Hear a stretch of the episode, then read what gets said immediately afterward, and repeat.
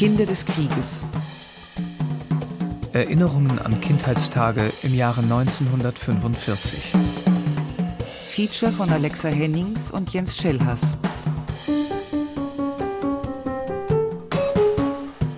Fluchtgeschichten zwischen Ostpreußen und Bremen. Ich habe furchtbar viel geweint. Mein Name ist Nixdorf. Wolfgang ist der Vorname.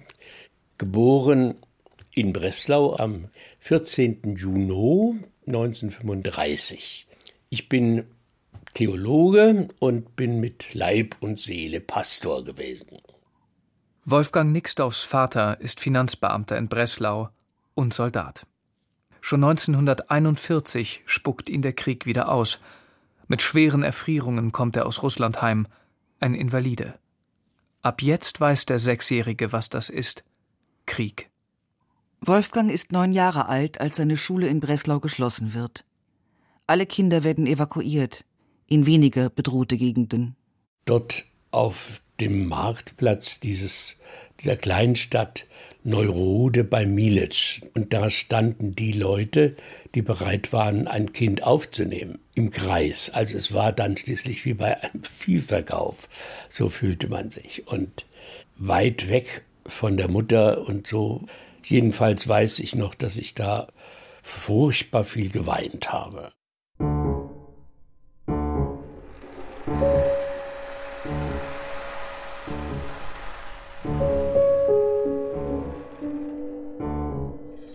Er wird sich nie an die Fremde gewöhnen. Das Weinen abends im Bett, es hört nicht auf. In einer eiskalten Nacht im Januar 1945 wird Wolfgang von seiner Pflegemutter geweckt. Und zwar war da ein Durchbruch der Roten Armee, die dann auch später Breslau eingenommen hatten, erfolgt. Und so sind wir auf einen offenen Lastwagen gekommen, hinten drauf, gegen Morgen, also der Himmel war noch schwarz, äh, eine Strecke von vier, fünf Kilometern, wo wir durch den Beschuss der Roten Armee durchfahren mussten. Ein LKW vor uns mit lauter Kindern eben, wie wir auch waren, beladen wurde getroffen. Das Furchtbare, was ich nicht vergessen habe, waren diese blutenden und verwundeten Kinder. Ich habe also bis hinein ins 30. Lebensjahr immer wieder solche Träume gehabt. Ich hatte mir dann eben das eintrainiert, wenn ich so einen entsetzlichen Traum hatte oder das wiederkehrte, dann habe ich im Traum ganz laut geschrien. Und da wurde ich wach. Das war das einzige Mittel, um von diesen entsetzlichen Träumen wegzukommen. Etwas, was ich auch in dieser Zeit als wirkliche Belastung mitbekam. Ich habe immer mehr gestottert. Nur wenn ich mir ganz große Mühe gab, normal reden. Und wenn ich dies zurückführe, dann alles diese Autofahren, dieses direkte Miterleben.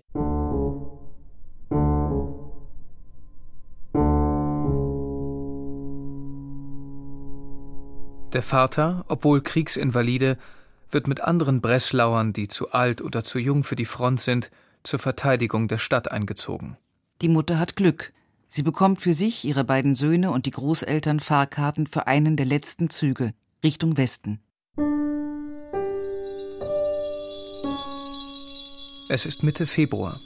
Sie fahren vorbei an Dresden, das da schon in Schutt und Asche liegt. Ihr Ziel ist Gernrode, ein Kurort im Harz gänzlich unversehrt. Dort leben Verwandte. Das haben sie uns äh, gleich gesagt, als wir angekommen waren. Also, ihr könnt hier im einen Zimmer wohnen, aber zu essen und so können wir euch nicht helfen geben. Und das bei ihren vollen Kellnern. Ich habe dann also auch insoweit sehr, sehr Schweres und Dunkles miterlebt, als ich dann zur Schule kam in Gernrode war ich das einzige Flüchtlingskind. Das fing bei der Kleidung an. Es waren so, sagen immer, Igelitzschuhe hatten wir damals oder sowas ähnliches. Und wurde also nun von meinen Klassenkameraden und in den Pausen immer als der Flüchtling richtig benachteiligt. Und dazu kam, dass ich ja nun stotterte. Das war also schlimm, sodass also meine Fluchterlebnisse nicht mehr direkt in der Gefahrenzone noch nicht mit dem Augenblick zu Ende waren. Ende April 1945, Gernrode. Wolfgang Nixdorf, 16-jähriger Bruder, will sich das Leben nehmen. Mein Bruder war ein, jedenfalls in Breslau, leidenschaftlicher HJ-Führer. Und er war eigentlich auch nur mit meiner Mutter in den Zug gestiegen, weil sie ihn richtig gezwungen hat. Und als die Nachricht kam, Hitler ist tot, da hat meine Mutter es direkt organisiert, dass er die ersten zehn Tage nicht allein irgendwo hinging, weil er ganz klar geäußert hatte, mein Führer ist tot, ich will auch tot sein. Erst 1958 erfährt die Familie, dass der Vater in einem sowjetischen Kriegsgefangenenlager in der Nähe von Breslau ums Leben gekommen ist. Mutter Nixdorf konnte wenigstens ihren Söhnen das Leben retten. Insgesamt Blick auf das Thema Flucht und so. Es ist eben was gewesen, was mich ganz, ganz tief geprägt. Und also die Haltung ist dann später bei mir total geblieben. Viel Klagen hilft nicht, sondern man muss sehen, dass alles auch Schwere auch mal wieder vorbeigeht, nicht? Und man muss sehen, dass man möglichst das Gute auch in den Vordergrund stellt.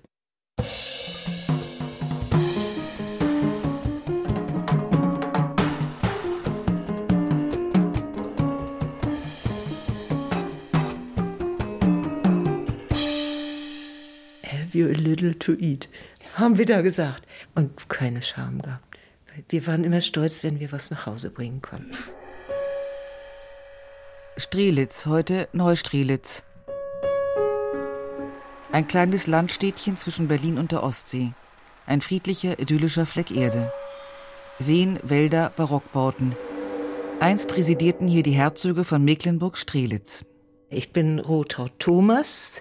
Ich bin geborene Altstein in Strelitz im Pfarrhaus geboren. Rotraud ist ein behütetes Kind. Der Vater ist Pfarrer. Der Krieg kommt per Einberufungsbefehl in ihr Leben. Gleich 1939 muss der Vater einrücken. Frankreich. Wir Kinder hatten eigentlich nicht so das Gefühl, dass er nun in eine Gefahr gerät, so dass nicht. Aber was wir merkten, dass meine Mutter anders war, also öfter traurig war und so das Ganze ja mehr ermessen konnte als wir. Der Vater hat sich für seine drei Töchter etwas ausgedacht. Das verbindet sie. Für jede von uns hatte er ein Heft angelegt, wo unser Name drauf stand und dann wurde immer von uns ein Brief reingeschrieben und hingeschickt und er schickte zurück. Und ähm, diese Hefte sind doch ein Wert gewesen für uns. Anfang 1944 hat der Vater den letzten Urlaub. Im Herbst darauf wird eine kleine Schwester geboren. Da kommen schon keine Briefe mehr aus Frankreich. Von nun an sind die Mutter und die vier Mädchen ganz auf sich gestellt. Immer mehr Menschen strömen in die Stadt, seltsame Menschen, findet die Zehnjährige. Im Winter 1944 zu 45 habe ich eine ein ganz bleibende und klare Erinnerung, wie alle zwei Tage Trecks durch Strelitz kamen und besonders in unserer Straße, weil da die beiden großen Pfarrhäuser standen, dort Unterkunft suchten. Und die Familien, zum Teil auch mit vielen Kindern, stiegen dann aus, blieben eine Nacht, höchstens zwei und zogen dann weiter. Noch ahnen die Kinder nicht, dass sie selbst bald ihre Habseligkeiten packen müssen. Die Front rückt immer näher, die Rote Armee, die alle fürchten. Meine Mutter, die hatte einen kleinen Radioapparat, der war immer mit einem Tuch überhängt. Und da erinnere ich mich, dass sie abends da dran stand und irgendwie das Tuch auch noch ein bisschen über dem Kopf. Er hat die Nachrichten gehört. Und dann war das auf Englisch. Ja, und dann äh, sagte meine Mutter, aber wir, sie sagte das so, als wenn wir irgendwie verreisen. Wir müssen dann auch mal hier weg.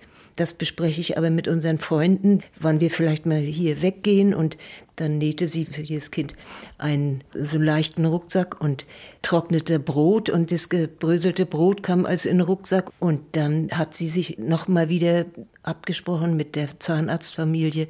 Michling hießen die. Ein bisschen älter waren die Kinder als wir. Und der Zahnarzt sagte, also das mit dem Weggehen, das machen wir nicht. Und es wird auch nicht so schlimm werden. Da hat meine Mutter eines Tages gesagt, jetzt gehen wir alleine. Eine Frau mit einem Kinderwagen, einem Säugling und drei kleinen Mädchen. Sie laufen und laufen. Fast 150 Kilometer sind es bis nach Schwerin. Manchmal nimmt sie ein Fahrzeug ein Stück mit. Anfang Mai 1945 haben sie ihr Ziel fast erreicht, Schwerin. Dort sollten die Amerikaner sein, hatte die Mutter unter ihrer Decke im verbotenen Radiosender gehört. Da sah ich einen farbigen Menschen zum ersten Mal in meinem Leben. Großen, farbigen Menschen in Uniform. Und der lachte uns an und gab uns so ein Gefühl, es ist nicht gefährlich. Ein Zimmer ohne Küche wird ihnen zugewiesen. Ein paar Ziegel im Hof, darauf steht der Kochtopf. Die Mutter wird krank, und so müssen Rotraut und ihre Schwestern, zehn und elf Jahre alt, überall um Essen bitten und um Milch für das Baby. Have you a little to eat? Haben wir da gesagt. Und keine Scham gehabt. Wir waren immer stolz, wenn wir was nach Hause bringen konnten. Am 1. Juli übergibt die US-Armee Schwerin an die Rote Armee. Das war aber lautlos, nur dass die Russen dann so reinkamen, aber friedlich und sagten, eine Uhr wollten sie haben und so, aber friedlich. Und das, ja, das war der Unterschied zu Strelitz. Drei Monate später fahren die ersten hoffnungslos überfüllten Züge wieder nach Strelitz. Das Pfarrhaus in Strelitz steht noch, wie durch ein Wunder. Als wir da ankamen, da war die Innenstadt äh, eine einzige Trümmerfläche. 45, als die Russen nach Strelitz kamen, da war es schlimm in den ersten Wochen. Und meine Mutter wollte dann ihre befreundete Familie besuchen, die Zahnarztfamilie. Und die musste sie auf dem Friedhof besuchen. Der Zahnarzt hat sich und seine Frau und die Kinder erschossen, weil sie es nicht mehr ertragen konnten. Und es waren nicht die einzigen, die sich da das Leben genommen haben. Und da wusste meine Mutter genau, dass sie das richtig gemacht hatte. Ne? Diese schlimmen Sachen, die kamen dann hinterher so auf uns zu noch. Ne? Auf der Suche nach einem Arzt für ihre jüngste Schwester muss Rotraud durch die zerstörte Stadt irren. Aber sie findet weder einen Arzt noch Medikamente. Das Baby Christine stirbt an Diphtherie. Mein Vater ist 47, dann zurückgekommen. Da hat er kleine Christine nie gesehen. Und ich weiß noch, wie er kam und hat er uns kaum im Arm gehabt, verschwand gleich mit meiner Mutter auf dem Friedhof.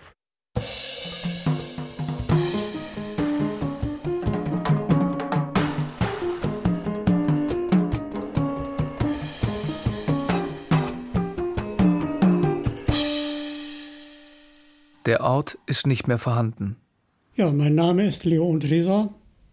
Ich bin 1932 im damaligen deutschen Ostpreußen als Bauerssohn geboren. Von meinem Ort Ringfelde, in dem ich geboren worden bin, steht heute gar nichts mehr. Der Ort ist nicht mehr vorhanden. Ringfelde im Kreis Goldab im damals östlichsten Ostpreußen, heutiges Russland. 1939 grenzten Polen und die Sowjetunion an Leo Untriesers Geburtsort, ein Bauernhof. Dann kamen die Soldaten, viele, und sie kamen bis ins Haus. Es gab damals meistens eine gewöhnliche Stube, wo man wohnte und so weiter, und dann noch eine gute Stube, wenn der Besuch kam. Und da haben die Soldaten gesagt, wird beschlagnahmt, hier kommt Notlazarett rein, Arzt und so weiter. Möbel alles zur Seite geschoben und dann war das ein Notlazarett mit ein paar Betten. Leo Untriesers erster Kontakt mit dem Krieg. Sieben war er. Sein Vater war nur kurz dabei. Polens Armee war innerhalb von zwei Wochen geschlagen. Nach vier Wochen kam die Kapitulation.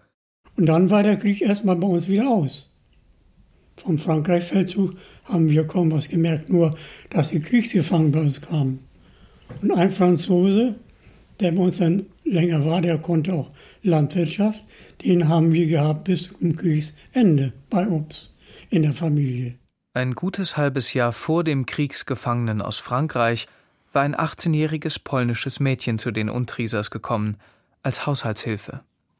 Das Mädchen musste Schlimmes erleben im deutschen Nationalsozialismus. 1943 war das.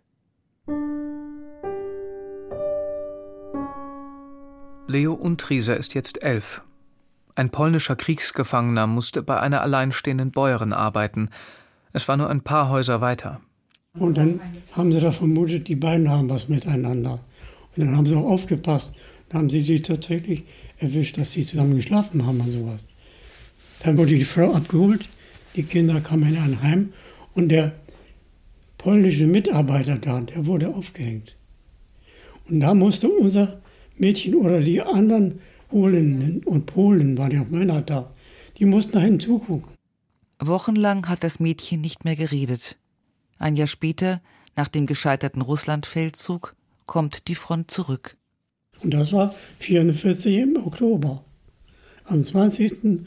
Oktober sind wir los mit Pferd und waren mit zwei Wegen und vier Pferde und einer Kuh hinten angebunden, raus aus unserem Dorf und mussten weg.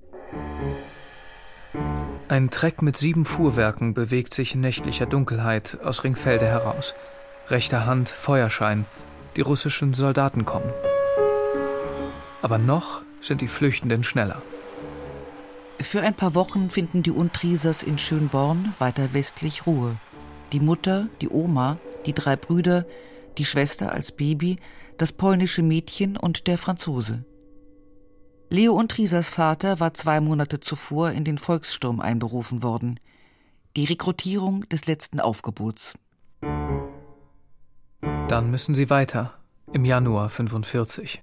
Sie schaffen es ein paar Kilometer nach Westen bis kurz vor Halsberg. Leo Untrieser horcht in die Nacht. Dann hört er Gewehrschüsse. Und dann schlugen Granaten ein an dem Hof, wo wir aufgefahren waren. Da waren noch mehrere Flüchtlinge.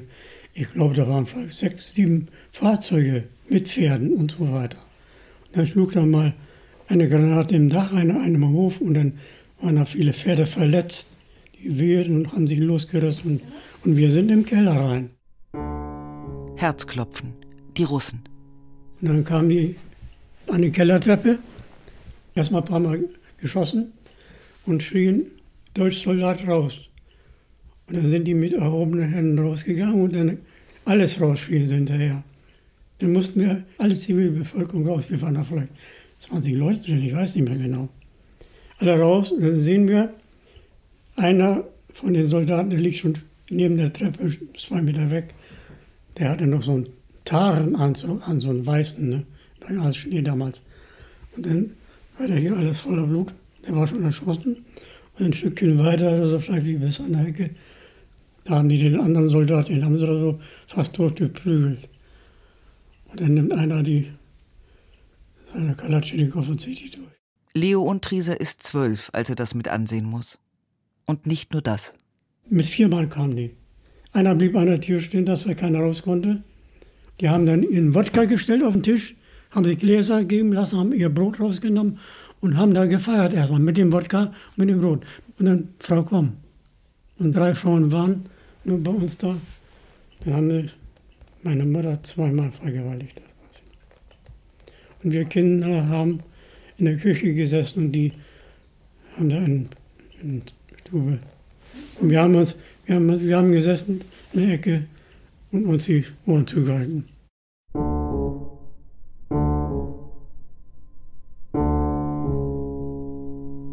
Der Krieg war zu diesem Zeitpunkt im Sommer 45 schon vorbei. Die Untriesers waren zurückgekehrt in ein Nachbardorf. Ihr Heimatort Ringfelde existierte nicht mehr. Mehrfach waren die Fronten über das Dorf hinweggewalzt. Die Mutter stirbt an Typhus. Der Hunger kommt. Kein Vieh mehr, keine Arbeit, kein Einkommen. Leo Untrieser und seine beiden Brüder fahren nach Litauen zum Betteln. Auf den Dächern der Züge. Aber als auch sie sich mit Typhus infizieren, ist Leo Untrieser mit seiner Schwester allein und weiß nicht weiter. 15 ist er jetzt und der Krieg seit zwei Jahren aus. Da denkt man gar nichts mehr. Ich habe manchmal stundenlang im Nachbarhaus gesessen. Das war ein Haus, das war nicht bewohnt, weil da die Dächer so zerschossen waren. Ich habe da nur so gesessen. Man hatte den Kummer und hatte nichts zu essen. Und dann denkt man gar nichts mehr. Aber nur gesessen.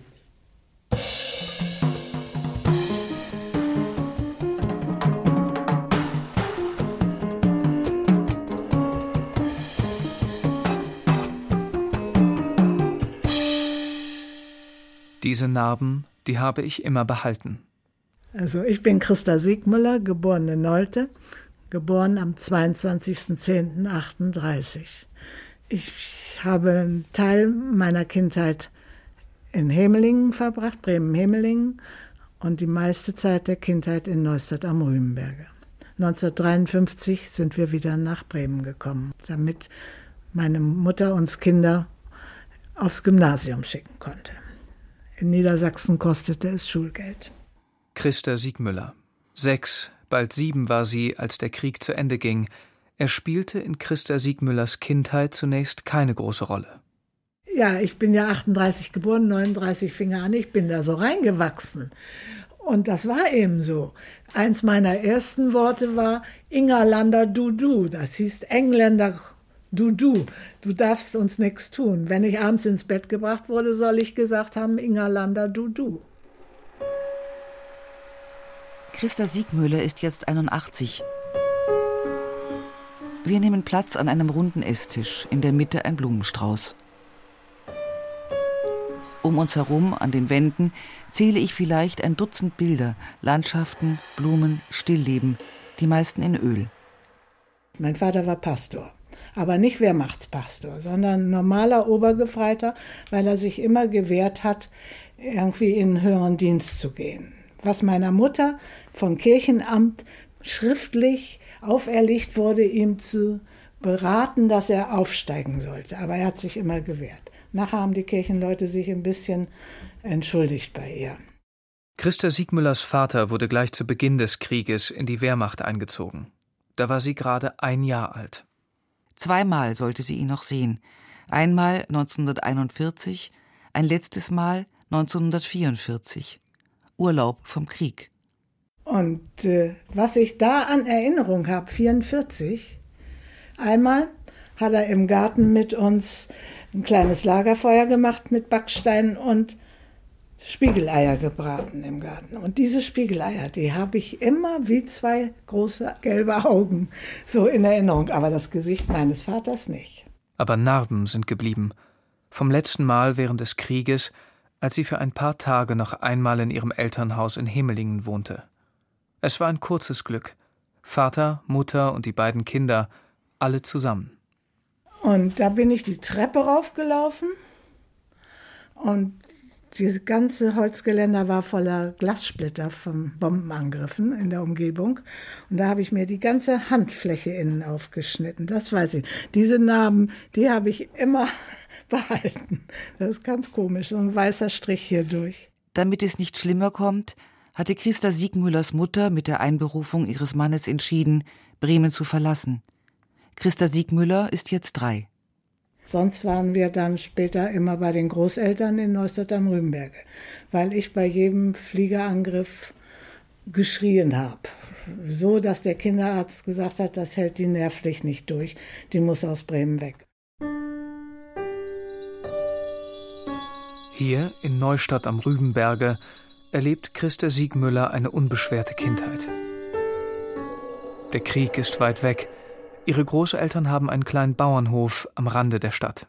Wir haben geschlachtet, wir haben selbst Seife gekocht, wir haben Rübensaft gekocht. Zuckerrübensirup. Aber auch hier, in scheinbar ländlicher Idylle, hinterlässt der Krieg unvergessliche Spuren. Und einmal stand da ein Zug und da waren ganz tolle Sachen drin. Sie hatten den Güterzug aufgebrochen, irgendwelche Leute, und alle Kinder versuchten da auch was von zu kriegen. Und da, ich weiß nicht mehr, was ich mitgenommen habe. Irgendwas, was ich ganz schön fand und habe es meiner Mutter gegeben. Und da hat sie gesagt, das bringst du sofort wieder hin. Das, was in dem Zug ist, ist alles den Juden weggenommen. Das bringst du wieder hin. Da musste ich das wieder hinbringen. Ich weiß aber nicht, was ich genommen habe. Ich weiß nur, dass ich es sehr schön fand. Bevor Vater Siegmüller an die Waffen gerufen wurde, hatte er Hebräisch gelernt. Heimlich, gemeinsam mit einem jüdischen Freund auf einem jüdischen Friedhof. Und Geschäfte, die schließen mussten, da sind meine Großmutter und meine Mutter auch abends noch hingegangen und haben da gekauft. In der Dunkelheit. Und darum stand meine Mutter auch manchmal in der Nähe vom Bahnhof, war irgendeine schwarze Liste. Und da wurden Leute angeschrieben, die mit Juden verkehrten oder sprachen. Und da stand meine Mutter auch zeitweise dran. Am 7. April 1945 kamen die Engländer. Bei Kriegsende kam ein Panzer auf den Hof gefahren und dann kriegten wir erstmal Schokolade, die Kinder. Das war das Beste. Ne? Das, dadurch war die Angst weg. Und ich kann mich auch nicht erinnern, dass ich furchtbare Angst vor denen hatte. Und trotzdem bekam Christa Siegmüller Angst. In einem ehemaligen Lager für den sogenannten Reichsarbeitsdienst in ihrer unmittelbaren Nachbarschaft hatte die Wehrmacht Kriegsgefangene untergebracht, Russen und Polen, erinnert sich Christa Siegmüller. Und als der Krieg verloren war, waren die ja die Sieger, wenn man so will, und gingen marodieren. Und die stahlen zum Beispiel auch Schweine oder Kühe. Und dann, wenn wir Kinder Brombeeren pflücken gingen mussten oder so, dann hing da manchmal dann so ein blutiges Kuhfell über dem Busch, nicht? weil die auf der Wiese das gestohlene Vieh schlachteten und dann zubereiteten. Die Angst vorm Krieg kam nach dem Krieg. Und auch Christa Siegmüllers größter Verlust traf sie, ihre Brüder und ihre Mutter etliche Monate nach der Kapitulation Nazi-Deutschlands am 16. Januar 1946. Ja, und dieses Zusammensacken der Frau mit drei Kindern, das sehe ich immer noch vor mir. Das war auch für sie ganz, ganz schwer. Denn das dritte Kind war 1944 Dezember geboren. Mein Vater war Frühjahr 44 auf Urlaub gekommen und hat gesagt, der Krieg muss bald zu Ende sein, das halten wir nicht mehr lange durch. Ein Kind will ich aufwachsen sehen. Und haben sie praktisch bewusst ein Kind gezeugt. Und dann kam der Bruder im Dezember. Und mein Vater ist dann ja nie wiedergekommen und mein Bruder hat den Vater nie gesehen. Mein Vater hat aber noch kurz vor seinem Tod die Nachricht gekriegt, dass das Kind geboren war. Also das war für meine Mutter eine ganz schwere Zeit. Gestorben ist Christa Siegmüllers Vater an Fleckfieber, als Kriegsgefangener in einem Lager in jener Stadt in Serbien, in der die Wehrmacht 1941 wahllos 2323 Zivilisten hingerichtet hatte. Er ist auf einem Soldatenfriedhof bei Kragujevac äh, beerdigt. Kinder des Krieges. Erinnerungen an Kindheitstage im Jahre 1945. Fluchtgeschichten zwischen Ostpreußen und Bremen. Feature von Alexa Hennings und Jens Schellhass. Es sprachen Lena Stolze und Henning Nören. Komposition und Klavier Rolf Kühn. Percussion Tupac Mantilla. Musikaufnahme Kaspar Wollheim. Ton Christian Alpen und Katrin Bolin. Redaktion Tobias Nagorny und Thilo Guschas. Koordination Matthias Thalheim. Regie Nikolai von Koslowski. Eine Produktion des Norddeutschen Rundfunks mit Radio Bremen für die ARD 2020.